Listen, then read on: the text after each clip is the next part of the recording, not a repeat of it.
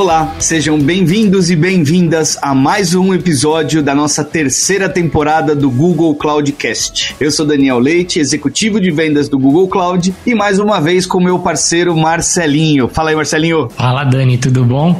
Oi, ouvintes, queridos e queridas ouvintes. Eu sou Marcelo Gomes, também sou executivo de vendas aqui no Google Cloud e tenho o prazer de estar aqui trazendo aí sistemas relevantes e as tendências né, no universo de tecnologia e computação em nuvem. Falando nisso, sobre o que, que a gente vai falar hoje, Dani? Isso mesmo, Marcelinho. O tema de hoje tem tudo a ver com esse momento de inovação digital, de empreendedorismo das pessoas, das empresas. A gente vai falar sobre digital natives, ou seja, nativas digitais, empresas nativas digitais, que são empresas tradicionais, startups que já nasceram no meio digital e que, por conta disso, revolucionaram os negócios e o relacionamento com seus consumidores. Quais são os desafios, as oportunidades dessas empresas no cenário atual? Como estão os investimentos? Quais são as tendências de mercado? Essa é a pauta do episódio de hoje. E como sempre, eu e o Marcelinho não estamos sozinhos nessa missão. Nós temos um convidado muito mais do que expert para falar desse assunto, que é o Bruno Oliveira, líder de estratégia de digital natives para Google Cloud na América Latina. O Bruno é empreendedor, fundador de startup, hoje ajuda a entender como nós, o Google Cloud, podemos ajudar cada vez mais esse ecossistema e, claro, transformar o mundo como a gente havia dito. Seja muito bem-vindo, Bruno.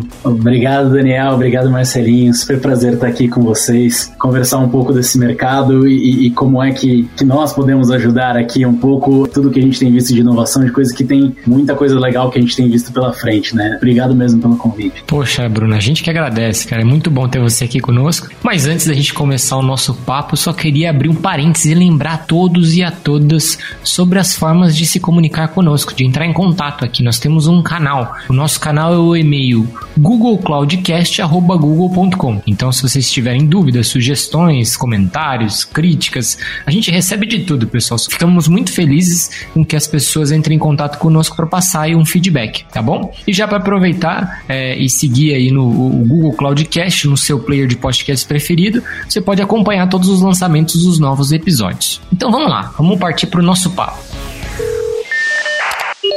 Fazendo uma rápida introdução no tema, a gente sabe que nos últimos anos teve uma verdadeira corrida digital, né? E quando mesmo as empresas que já vinham num processo crescente de digitalização, elas se viram obrigadas a correr ainda mais para digitalizar os seus processos e continuar atendendo os clientes. Mas uma coisa são essas empresas que tiveram que dar uma acelerada na transformação digital ao longo desses anos. E a outra coisa são as que já nasceram digitais, né? Que já nasceram totalmente digitais e largaram em vantagem, como a gente pode dizer, né? Elas saíram na frente nessa corrida, certo, Dani? Isso mesmo, Marcelinho. Como a gente sempre faz algumas boas pesquisas, né, antes dos nossos episódios, é, tem alguns dados aqui também, por exemplo, no Brasil, um dado recente que chama atenção sobre as digital natives é um investimento nessas empresas. Entre janeiro e abril de 2022, o valor gerado foi de 2 bilhões e 300 milhões de dólares, segundo um levantamento da plataforma Distrito e do Bex Bank. Apesar de ser um aporte muito volumoso, ele reflete uma queda de 4% em relação ao mesmo período do ano passado, que era o auge da pandemia. Né? Então, ao longo do, do episódio, a gente vai falar um pouco mais sobre esse contexto socioeconômico, tentar entender por que, que isso aconteceu e também trazer um pouco mais de perspectiva do mercado de investimento para essas empresas. Bruno, para a gente dar o pontapé inicial à nossa discussão, explica para a gente o que são digital natives, esse termo que tem sido tão popularizado hoje em dia, né? E também quais são as principais características delas, o que faz uma empresa ser classificada como uma digital native. Legal, legal. Não, acho que ótima visão já assim pra gente começar falando. E, bom, digital native, né? A classificação que ela é, ela é relativamente nova, né? Ela vem, inclusive, pensando numa população digital native antes da gente começar a utilizar esse termo para as empresas, mas até é um, é um, fato interessante porque eles vão caminhar lado a lado, né? A gente vê uma população cada vez mais jovem, uma população que pensa diferente, que consome diferente, então é, é, acaba tendo muito esse relacionamento. O que a gente caracteriza como uma digital native é exatamente essa empresa que ela já nasceu digital, né? Ela não pegou e criou um processo ou criou um negócio no mundo offline e depois reimaginou essa experiência no mundo online. Ela já nasceu com uma experiência online, ser online faz parte do, do modelo de negócio, de quem, de quem a empresa é, né? E isso muitas vezes acaba trazendo a empresa para ser muito centrada em torno de um produto de tecnologia em si. Então, é até muito comum, né, no, no começo a gente vê essa, essa confusão é, e, E, uma confusão boa, na verdade, dessa mescla do o produto ele é a empresa, né, no fim do dia. Tipo, o produto ele é a, empresa ela é caracterizada pelo, pelo que o produto faz, pelo valor que esse produto gera. E o interessante que a gente vê nisso, exatamente porque essa mescla entre ser o produto, né, o produto passa a ser a, a entrega de valor do produto passa a ser quem a empresa é, ele vem em conjunto ou, ou ele puxa ou ele é puxado exatamente para uma visão de experiência no cliente. Né? Então a gente pensa em reimaginar a, o relacionamento de consumo, reimaginar o relacionamento de como, de como se utilizam os serviços, é, reimaginar essas experiências, né? E aí isso passa pelo como é que a tecnologia ajuda nesse processo. Então, o foco na, na experiência do cliente, o foco no, no como chegar nesse cliente, como gerar valor, ele acaba fomentando novos negócios, fomentando novas formas de se fazerem negócios. Né? Então a gente vê fintechs desafiando os modelos de negócio mais tradicionais de banco, a gente vê varejo, né? Como é que a gente ressignifica essa experiência para entregar o que o cliente quer, o que o cliente precisa, aonde ele precisa, da forma que ele precisa e, e, e a tecnologia ela não é embutida nisso, ela é centro, ela é, ela é o, o habilitador, na verdade, o caminho principal para fazer isso acontecer. É, chegam até em determinados momentos que a gente vai consegue falar de, de algumas marcas que a gente chama de DNVB, né? Que são as Digital Native Vertical Brands, que é, é tão eu a, a experiência é, é, ela, ela tenta ser reimaginada em todos os pontos que a, a, a, startup ou a digital native, nesse caso em si, ela pensa do começo ao fim. Então é como é que isso em varejo acontece muito, né? Como é que a gente repensa a experiência desde o começo na compra. Então eu vou pensar desde a da produção do que eu estiver vendendo até a experiência online, até a experiência offline, da, realmente de, de como a gente entrega aquilo, né? Então não é incomum hoje você entrar numa loja e na hora que você vai fazer a compra, você mesmo vai no computador e vai fazer aquela compra como se estivesse fazendo no website. Você está usando o offline ali como um, um modelo de experiência para conhecer o teu produto, mas ele não é, é, é, não é necessariamente a tua entrega final, né? A tua entrega é aquele produto como um todo, aquela experiência como um todo. Poxa, Bruno, sensacional essa sua explicação e você contextualizar né, essa visão de produto, que eu acho que foi uma abertura muito grande que teve, visto tudo que vem acontecendo, né? Como você comentou, né? As empresas legadas, ela tinha uma visão muito de fazer centrado naquilo que elas estavam acostumadas e muitas digital natives viram oportunidades em desafio dos próprios clientes, né? Então, acho que, pegando até esse gancho, né? Eu acho que a gente pode até pensar nesse cenário para pensar na próxima pergunta aqui, né? É, por que, que essas empresas, elas vêm ocupando aí cada vez mais espaço, se a gente pensar pensar dentro do mercado brasileiro e com certeza de outros mercados aí do mundo também. E a gente está num mercado tão competitivo, como é que eles conseguem se destacar? Você consegue explicar um pouco para a gente, aí trazendo o contexto é, do cenário atual, né, daqui do Brasil e, e, se você entender que faz sentido, também do exterior? Não, legal, legal. É, cara, eu, eu acho que faz todo sentido, assim, quanto mais a gente conversa, né, principalmente com fundos de investimento e com quem está é, é, envolvido nessa área, a gente começa a entender alguns pontos, né, do o porquê dessas experiências reimaginadas, né? O porquê é, é fazer diferente, né? Porque é, é no fim é isso, né?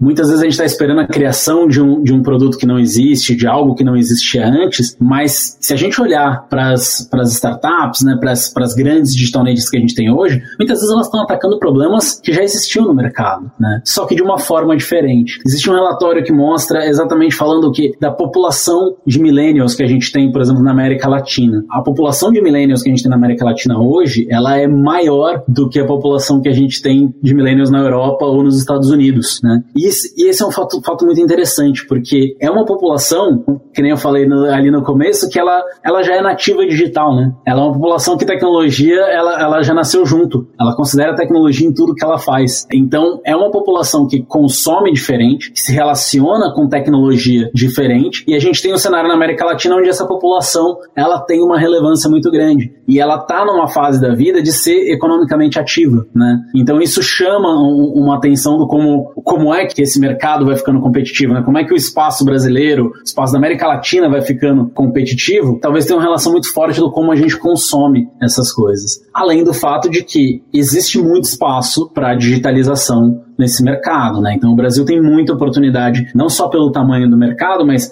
de digitalizar esse mercado. Então você entra num cenário onde as empresas que já nascem digitais, a gente acaba tendo a sensação que elas nascem com o pé à frente. Eu sou suspeito para falar porque ó, é claro que eu vou achar que elas nascem com o pé à frente, né?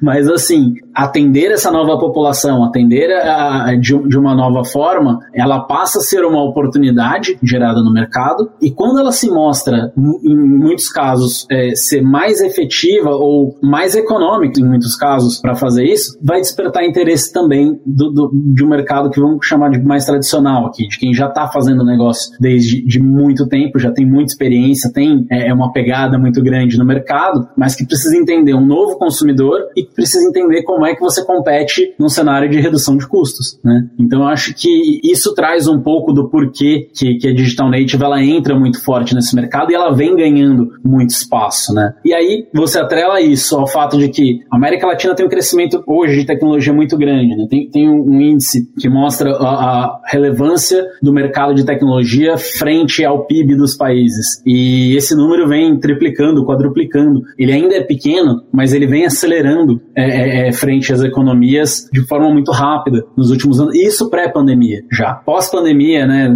Após o começo da pandemia, acelerou mais ainda. Então, você soma essa população de milênios que consome diferente, que é, hoje já é economicamente ativa, com o fato de que a gente tem um mercado de tecnologia crescendo, talvez muito relacionado a essa população, e ao fato de que existem muitas falhas é, em processos de indústria, de varejo, ou seja, existem muitas oportunidades, na verdade, para gente, a gente fazer melhoria aqui, se acaba gerando um cenário propício né, para essas empresas crescerem e, e florescerem. assim. Então, somado a isso, com essa visão de a experiência que, que, que a gente quer trazer, a experiência que as empresas querem trazer para o mercado, é, você acaba dando um destaque muito grande. Né? Então, por isso que hoje, muitas vezes, é muito legal você falar que trabalha na startup, é muito interessante você falar que trabalha na startup. E às vezes até gera um pouco de, talvez, de medo, né? Porque a gente vê agora, num cenário mais delicado de crise, algumas coisas mudando, você vê algumas digital natives reduzindo o quadro de funcionários, e muitas vezes as pessoas começam a colocar em questão, nossa, será que o modelo é esse mesmo? Será? Mas no fim do dia, os números eles ainda mostram que sim, é um mercado que está crescendo, está ganhando muito espaço e acho que não tem muita volta não. Eu acho que a gente vê cada vez mais esse mercado crescendo e tendo que aprender a navegar é, é, as dificuldades dos, de cenários econômicos né, que a gente vê no mundo como um todo. Bruno, bom que você tocou nesse ponto, né? Você falou a expressão crescimento, e o crescimento é feito não só pela, pelo desenvolvimento da tecnologia das empresas, exposição dos seus produtos, dos seus serviços tal, mas também pelo lado do investimento em si nessas empresas, né? Minha pergunta agora é em cima desse ponto, falar um pouco sobre os investidores. É, eu queria saber como é que está o cenário nesse momento, que a gente citou lá no início do episódio, né? Os investimentos no primeiro quadrimestre do ano aqui no Brasil foram menores em relação ao ano passado, a 2020 2021. Mas, curiosamente, em maio desse ano, de 2022, as startups da América Latina levantaram 1 bilhão e 26 milhões de dólares. Isso é 54% acima do que eh, foi registrado no mês anterior e 9% acima do que foi investido em maio de 2021, só para fazer a relação ano a ano. Né? O que isso mostra que, apesar do cenário internacional que não está muito favorável, como você até comentou, a América Latina até conseguiu sair bem razoavelmente até aqui. Né? Queria que se pegasse pegasse esse ponto. Explica pra gente, por favor, como é que tá esse movimento, o que a gente tem observado dessa montanha russa nos investimentos dos últimos meses. Dá uma visão para os nossos ouvintes, por favor. Não, legal. É, tem sido uma montanha russa de, de emoções nos últimos meses, né? É, é para quem acompanha, assim, acho que é, talvez é interessante começar a, a resposta até com, com 2021, é, é, é, porque a gente vem de, do, do cenário né,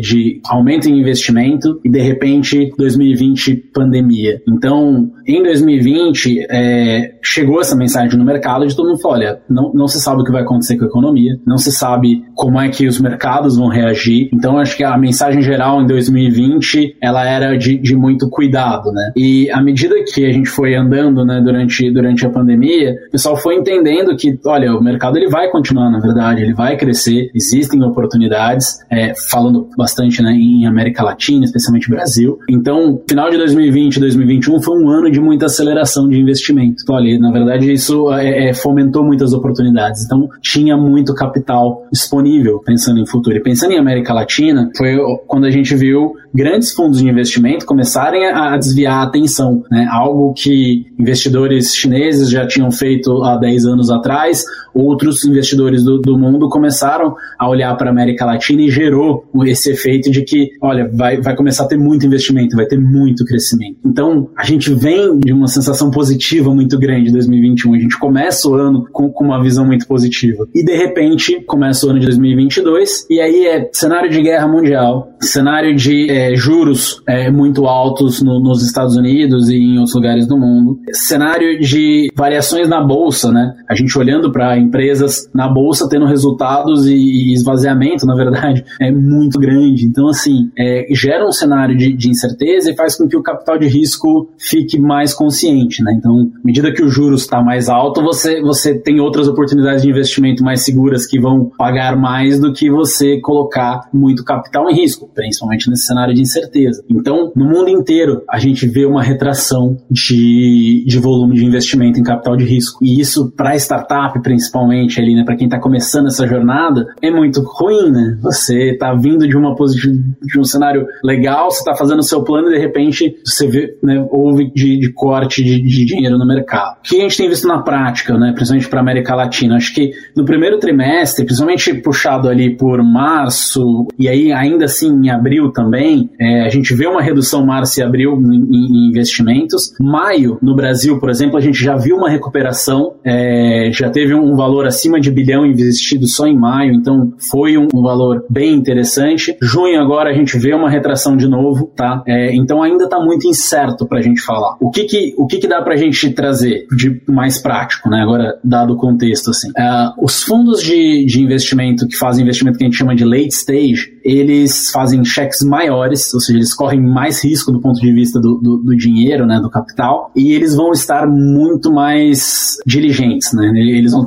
ter muito mais cuidado. Então não é que não vai ter investimento, mas eles vão olhar um pouco mais profitability, né? Eles vão olhar o quanto realmente as empresas estão conseguindo gerar é, é, receita, gerar até ser, serem eficientes em caixa mesmo, é, vão ser muito mais restritivas em como fazer alguns investimentos. Então a gente espera uma redução de investimentos de cheques maiores tá, no, no, nos próximos meses. É, tem alguns fundos grandes, é, Sequoia, por exemplo, ou teve também uma, uma mensagem do Y Combinator dizendo exatamente para se preparem para dois anos. Outros fundos estão falando, olha, se prepare para dois, mas assim, a gente vai realmente entender o que está acontecendo nos próximos seis. Qual que é a boa notícia, vai, vamos, vamos colocar assim nesse cenário como um todo. Para quem faz investimento early stage, e é onde a gente tem, geralmente onde a gente tem mais dificuldade né, de, de, de, de levantar capital, onde você tem um volume muito grande de, de empresas e querendo esse primeiro cheque, né, aquela primeira ajuda, aquela primeira validação do mercado que você tem um produto que pode gerar um impacto muito grande. Esse tipo de investimento ele tende a ser menos afetado, tá? Primeiro porque são cheques menores, segundo porque os fundos que geralmente fazem esse tipo de investimento na América Latina, é, muitos deles são locais e eles usaram essa janela do ano passado para se capitalizar. Então existe dinheiro no, no mercado hoje e existe dinheiro para ser colocado exatamente nesse, nesse mercado de early stage, nesse mercado das empresas menores. Então a gente espera que vai continuar tendo um, uma quantidade grande de investimento, possivelmente em cheques menores. É um cenário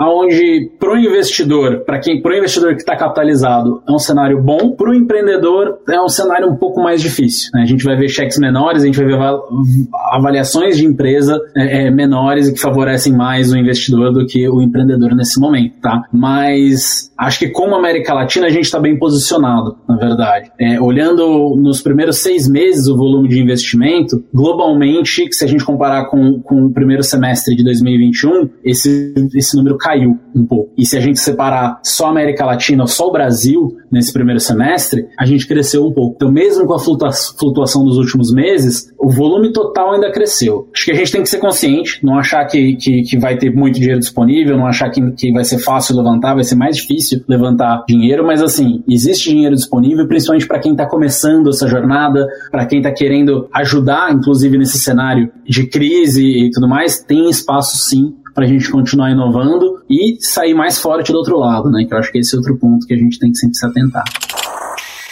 Eu acho que você falou de pontos super cruciais aí, né, Bruno? Até pelo movimento da pandemia que começou já não tem, já tem um bom tempo e depois a gente ainda teve um, uma outra variante aí que foi a questão do start da guerra mundial. Mas acho que eu queria puxar um outro tema que está diretamente ligado a isso, ainda nesse contexto de investimento, né? E apoio nessas iniciativas digitais. Acho importante a gente falar também do Google for Startups, que é o programa que chegou aqui no Brasil em 2016. Ajudou aí tantas empresas, né? Antes da pandemia, durante a pandemia e continua apoiando aí bastante empresa a crescer e prospectar nos seus negócios. Conta pra gente aí um pouco, Bruno, como é que surgiu essa iniciativa, como é que funciona o programa? Não, legal. Acho que uma coisa legal dentro do Google, assim, né? Nós temos diversos times e cada produto que a gente vê dentro do Google sempre tem alguma equipe fazendo algum trabalho para entender como é que a gente ajuda startups, né? Como é que a gente é, ajuda nesse ecossistema, como é que a gente consegue gerar valor, porque, como a gente falou, para essa nova população, né? Que está nesse momento de consumo de tecnologia e de usar tecnologia para algo melhor, né? Para melhorar o mundo, assim. Então, é, essa é uma coisa já muito legal dentro do Google que sempre tem muita gente envolvida. Mas especificamente falando, a gente tem um time só para fazer isso também. Então, a gente tem um time que nos ajuda a coordenar muitas das nossas iniciativas e tomar algumas posições frente a esse mercado para a gente poder tentar acelerar esse mercado, tentar ajudar a passar por essa jornada, até porque o Google, não muito tempo atrás, era essa empresa, né? Então, traz muito de, desses desafios do como é que a gente faz esse mercado se desenvolver e continua colaborando com esse mercado. É, o time de Google for Startups, ele trabalha com diversas iniciativas, então, no mundo a gente tem acho que cinco ou seis campos é, do Google for Startups, então tem Israel, tem aqui no Brasil, muito forte, tá? A gente tem programas de aceleração, iniciativas de aceleração, de treinamento, espaços de colaboração, onde a gente tenta ajudar as empresas, as startups se desenvolverem, tá? Então, tem diversas iniciativas que a gente pode falar, desde ter um Startup School, que é um treinamento é, direto que a gente faz com, com as startups, até o programa de residência no campus, onde a gente tem as empresas lá passando por diversos treinamentos e além do espaço físico, né, de viver, né, conviver nesse ambiente, até iniciativas de aceleração de treinamento, como a gente tem um programa do Accelerator, que passa por mentorias de liderança, de, gestão, de, de, estruturação da empresa, e aí a gente entra em alguns pontos técnicos também. É, tem um programa de aceleração que é o Growth Academy, que já pega startups mais é, nesse momento de growth, de, de já ter é, mais crescimento e mais é, investimentos para fazer um crescimento de clientes, em expansão do produto, é, e até iniciativas onde a gente entra realmente com investimento. Acho que vale muito a pena citar o, o Black Founders Fund, que é liderado pelo time de Google for Startups, onde a gente faz investimento em empreendedores negros, empreendedoras negras, tá? com o foco exatamente da gente ter um mercado mais forte, mais diverso, tá? mais é, representado por todos os setores da, da, da, nossa sociedade. Então, o Google tem uma, uma, uma, posição muito forte de como ajudar nesse mercado, de como trazer um pouco né, do que, que a gente consegue ajudar.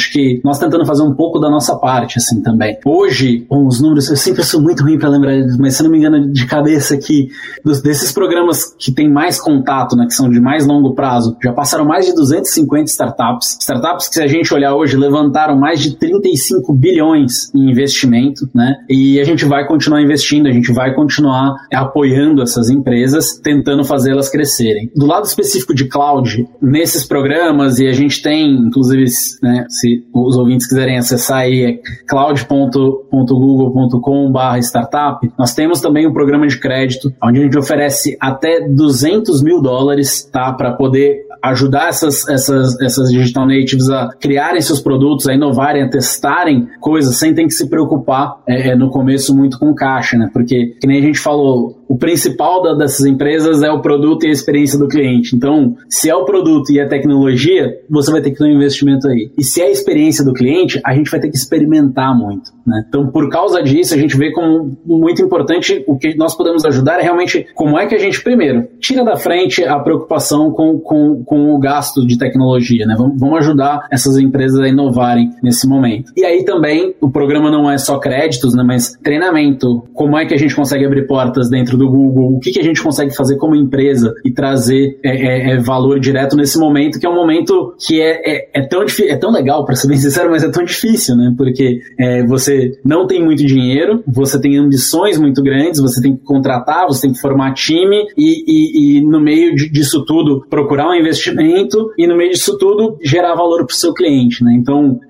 nós estamos tentando entender o que, que a gente pode levar para essas empresas para além dos créditos, né? A ideia é como é que a gente tira esse a variável do crédito da, da, da conversa é, e como é que a gente ajuda eles a criarem esses novos serviços. É, quem puder, quem quiser olhar, olha lá cloud.google.com/startup, lá tem as regras direitinho, tá? Do, quando é que você é elegível ou não, mas é uma forma que a gente tem para tentar ajudar essas empresas e, e fazer com que elas gerem todo esse valor que a gente tem visto nos últimos anos no mercado.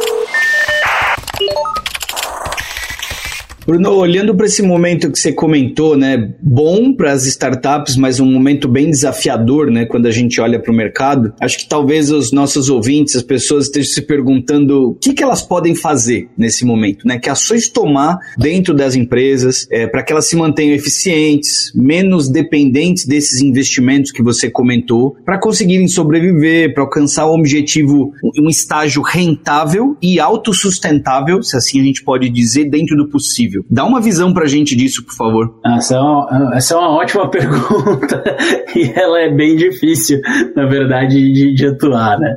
Mas assim, é, acho que o primeiro ponto, né, é, é, e aí indo direto para cloud, assim, tecnologia, é, acho que no caso da digital native, né, grande maioria ela já é cloud native, né? então elas já nasceram na cloud e o que já traz um, uma economia muito grande. Mas para as empresas que não são nativas digitais e para as nativas digitais que não nasceram na cloud, eu acho que cloud ele é um primeiro ponto, né? Então, assim, a tecnologia na nuvem ela, ela dá o suporte necessário para a gente entender como é que, que a gente consegue aumentar e reduzir o nosso negócio quando necessário. Existem né, vários, vários estudos que mostram a redução de custo que as empresas têm quando elas vão para cloud, mas eu acho que o que é interessante pensando em cloud aqui, para quem não fez essa jornada ainda, é pensar um pouco no custo de oportunidade também, né? Sempre em momentos de crise é, vão surgir novas oportunidades, né? Querendo ou não, a gente acaba alimentando de alguma forma como é que a gente pode ser mais eficiente, como é que a gente pode gerar um negócio novo que vai ajudar as pessoas nesse momento, que vai ajudar as empresas a reduzirem custo, enfim. E quando a gente fala em oportunidade, a cloud ela tem essa vantagem, né? De você poder testar uma coisa, testar um negócio muito simples com uma infraestrutura mais, mais simples, sem ter que pensar em como é que você vai fazer deploy disso, né? como é que você vai colocar isso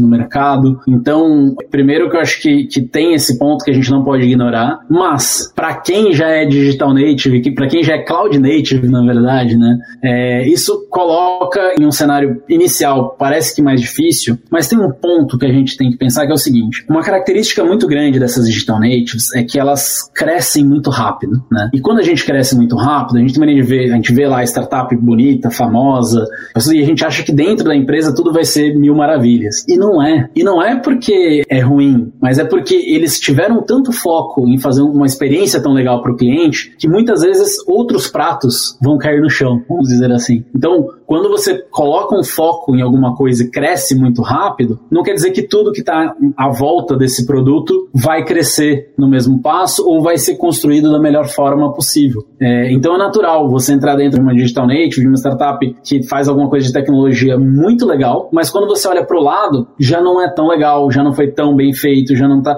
E tudo bem ser assim. Acho que, na verdade, essa é uma característica muito forte, né? Essa busca incansável por fazer, gerar valor para o cliente, vai fazer com que a gente não faça tudo ao mesmo tempo. Então, é natural. E quando a gente entra nesse momento de incerteza de mercado, redução de custos, ser mais eficiente, é difícil imaginar que se a gente não olhar para o lado, a gente não vai ver uma oportunidade de melhoria, de redução de custo, de melhoria de eficiência. Então, assim, tem oportunidade de economia, sabe? Talvez não no, no sistema principal, mas em produtos de apoio, em produtos internos, em operação da empresa. Então, à medida que a gente vai conversando com o mercado, a gente vê e a gente gente já tem visto com sucesso, na verdade. Muitas digital natives reduzindo custo de operação, reduzindo para além, óbvio, do, do, das reduções que a gente acaba vendo no mercado, que é corte de, de, de time e tudo mais. Eu acho que é muito cruel, né? A gente vê, vê as digital natives em alguns casos reduzindo né, é, time por necessidade e muitas vezes colocam em, questão se será que deveria estar tá fazendo, será que não está, mas a realidade é que é muito difícil tomar essa decisão, né? E para founder é, é, muito cruel, assim, é, a coisa mais difícil que tem é contratar pessoas. Então, você ter que reduzir o quadro é muito difícil. Então, existem oportunidades de melhoria em vários lados e a gente torce que, espera que e está aqui para ajudar, na verdade, para que essas reduções, essas otimizações sejam feitas aonde possam ser feitas para evitar esse cenário extremo, né? Para evitar essa última parte que realmente é redução de quadro de pessoas, assim. Uma última coisa que eu colocaria aqui de, de, de oportunidade é dados. Eu acho que, bom, hoje a gente não precisa explicar muito mais o poder do que, que os dados têm, né? A gente vê isso na economia, a gente vê isso em produtos sendo gerados, a gente vê isso até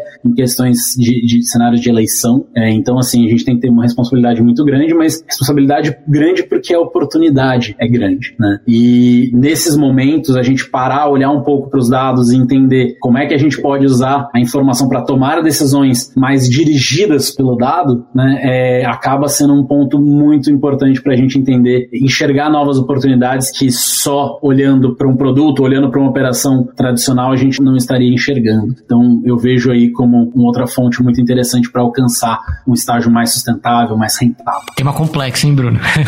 Falar Essa não é fácil, não.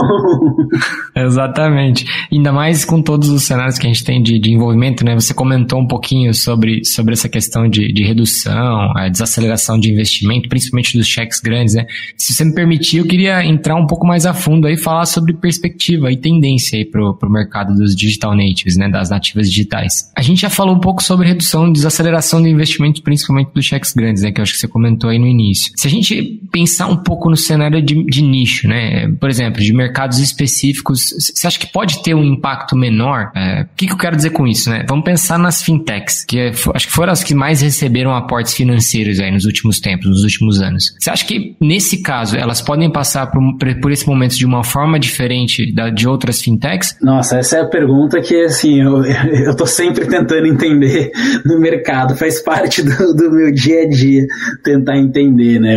Quais mercados que talvez sejam mais resilientes e, e quais mercados que a gente vai ter que apoiar mais, quais mercados que vão, vão andar com as próprias pernas pelo cenário, né? Então, assim, essa pergunta eu não tenho uma resposta tão clara, assim. Eu acho que para mim, o que, que a gente tem visto, vai? No último ano, né, a gente vem falando de fintech e vou deixar fintech até por último aqui, que a gente consegue aprofundar um pouco mais, mas a gente vê um crescimento de health tech no mercado, né? Acho que impulsionado um pouco pela pandemia, ou um tanto pela pandemia, mas também uma visão de cunho financeiro, né, do, pensando um pouco lá dos seguros. A gente vê InsurTech, né, pensando em seguros também, principalmente que começaram conversas agora sobre Open Data para seguros no Brasil, então é, existe uma posse, e é um mercado muito pouco desenvolvido ainda no Brasil. É, a gente viu um pouco mais de investimento em agro, tá, que é um segmento que o Brasil, no caso da América Latina, Brasil e Argentina, é, é são fortes nesse mercado, mas é um mercado que teve muita dificuldade de inovação né? E, e, agora, mais recentemente, a gente começou a ver mais resultados nesse, nesse mercado. É, é um mercado que é muito interessante pensar, né? No Brasil, a gente tem duas safras por ano, por exemplo. Então, você tem duas janelas de inovação versus um negócio que não seja agro, que você, a janela de inovação é o ano inteiro, né? Você consegue ir trabalhando o ano todo. Então, é, você tem um, um mercado um pouco mais difícil, mas por outro lado, em muitos lugares do mundo, o agro só tem uma janela de inovação. Então, o Brasil sai na frente nesse, nesse cenário. É, a gente vê também sustentabilidade entrando como um ponto muito forte nessa visão. A gente tem empresas que são referência global. É, no Chile, no, no, Brasil, no próprio Brasil, a gente tem empresas nesse mercado que são referências e que têm crescido e a gente vê aumentando. Quando entra, e obviamente, como eu disse, as fintechs, né? não pode deixar de lado fintechs que sim foram responsáveis por quase metade dos investimentos do ano passado. Quando entra num cenário de crise e a gente fala que vai para o early stage, esse cenário ele fica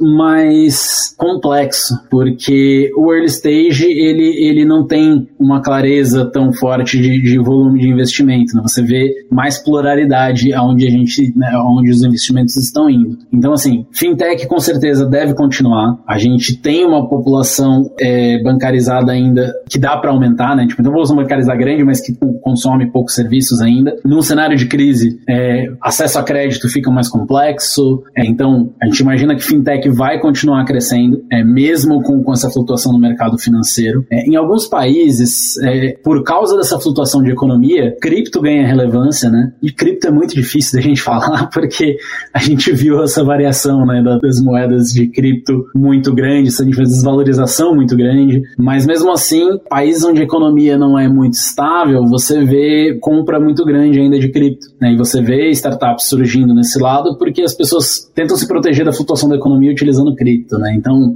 eu acho que isso deve continuar. E o que a gente tem ouvido muito, na verdade, é, é o Web3, né? É uma visão mais descentralizada da internet e o que, que isso pode trazer para a gente. Então, menos centralização, mais distribuição, é, usar mais essa cadeia como um todo, né, para gerar valor em todas as pontas, conseguir extrair valor em todas as pontas dessa cadeia. E eu acho que eu pessoalmente adicionaria, é, é, com tudo que eu tenho lido assim é, e, conversado com algumas empresas, na verdade, eu acho que B2B também vai ganhar uma atração é, um pouco maior, que, que já estava ganhando, na verdade, nessa, nessa pandemia, exatamente por causa dessa visão de eficiência operacional. Né? Então, toda empresa que consegue fazer outro negócio ser mais eficiente, fazer uma redução de custos, ter essa visão, ela ganha mais relevância, né? Tipo, a gente vai ver, a gente vê os grandes negócios procurando, normalmente, né, estão sempre procurando como otimizar, mas em cenário de crise mais ainda, né? Como é que a gente otimiza o nosso business? Então, as empresas que são B2B, elas devem entrar, devem entrar, já entraram, né? Mas imagino que elas vão continuar crescendo por causa desse cenário. Mas no fim do dia é aposta, né? Assim, é, é, isso é o que a gente ouve, né, o que conversando com outras pessoas nós estamos vendo, não tem algo claro, assim, acho que o cenário é de incerteza e até por isso que a gente chama de crise, né? Porque a questão é a incerteza. Então o mercado ainda é muito incerto para a gente fazer grandes apostas aí. Bruno, muito obrigado. Foi uma, uma aula de digital natives, uma aula de startups para a gente hoje. Acho que todos os ouvintes vão se beneficiar bastante ouvindo um pouco do que a gente pôde captar de informações aí do teu lado. E claro, ajudando como sempre, que é o, o nosso propósito aqui, ajudando os profissionais, as empresas, o mercado em si a crescer. Isso faz total sentido sentido. Muito obrigado por ter participado conosco hoje, Bruno. É isso, eu que agradeço, Daniel, Marcelinho, obrigado demais pelo convite. Sempre que quiserem, quiser estiver por aqui, assim, eu me divirto e, e, é um mercado que ele é muito excitante no fim do dia, né? Você tem oportunidade de gerar impacto muito grande. Então, o que a gente puder fazer para ajudar pessoas que estão querendo mudar o mundo e gerar mais impacto e ajudar na evolução da, da nossa sociedade, assim, é sempre um prazer. Então, obrigado demais pela conversa e, bom, quem sabe sabe aí até, até uma próxima aí. pode deixar que a gente já anotou aqui, tá, Brunão? Se, se tiver a oportunidade aí, não, a gente te chama novamente, com certeza. Foi como o Dani falou, foi uma aula, né? De cabeça na nuvem. Nós falamos no episódio de hoje sobre empresas digital natives, mas você sabia que existem pessoas digital natives? Pois é, o termo nativo digital foi cunhado em 2001 pelo autor norte-americano Mark Prensky. Segundo ele, os nativos digitais são jovens que cresceram rodeados por tecnologias como computadores, celulares e outras ferramentas da era digital. É comum a gente ouvir que as crianças hoje em dia já nasceram dominando tudo sobre tecnologia, certo? Mas existe aí um ponto que merece atenção. Uma pesquisa com estudantes universitários italianos revelou que a maioria deles tem habilidades de segurança digital muito baixas. 42% dos alunos não estão cientes dos riscos de uma rede Wi-Fi gratuita, por exemplo, e 50% deles nunca ou raramente controlam as permissões que os aplicativos exigem antes de serem instalados. Ou seja, o termo nativo digital dá uma ideia de que as crianças e jovens sabem perfeitamente como usar as tecnologias digitais. Mas apesar dessa habilidade técnica, é importante também ter a capacidade de usar essas ferramentas de forma crítica e segura.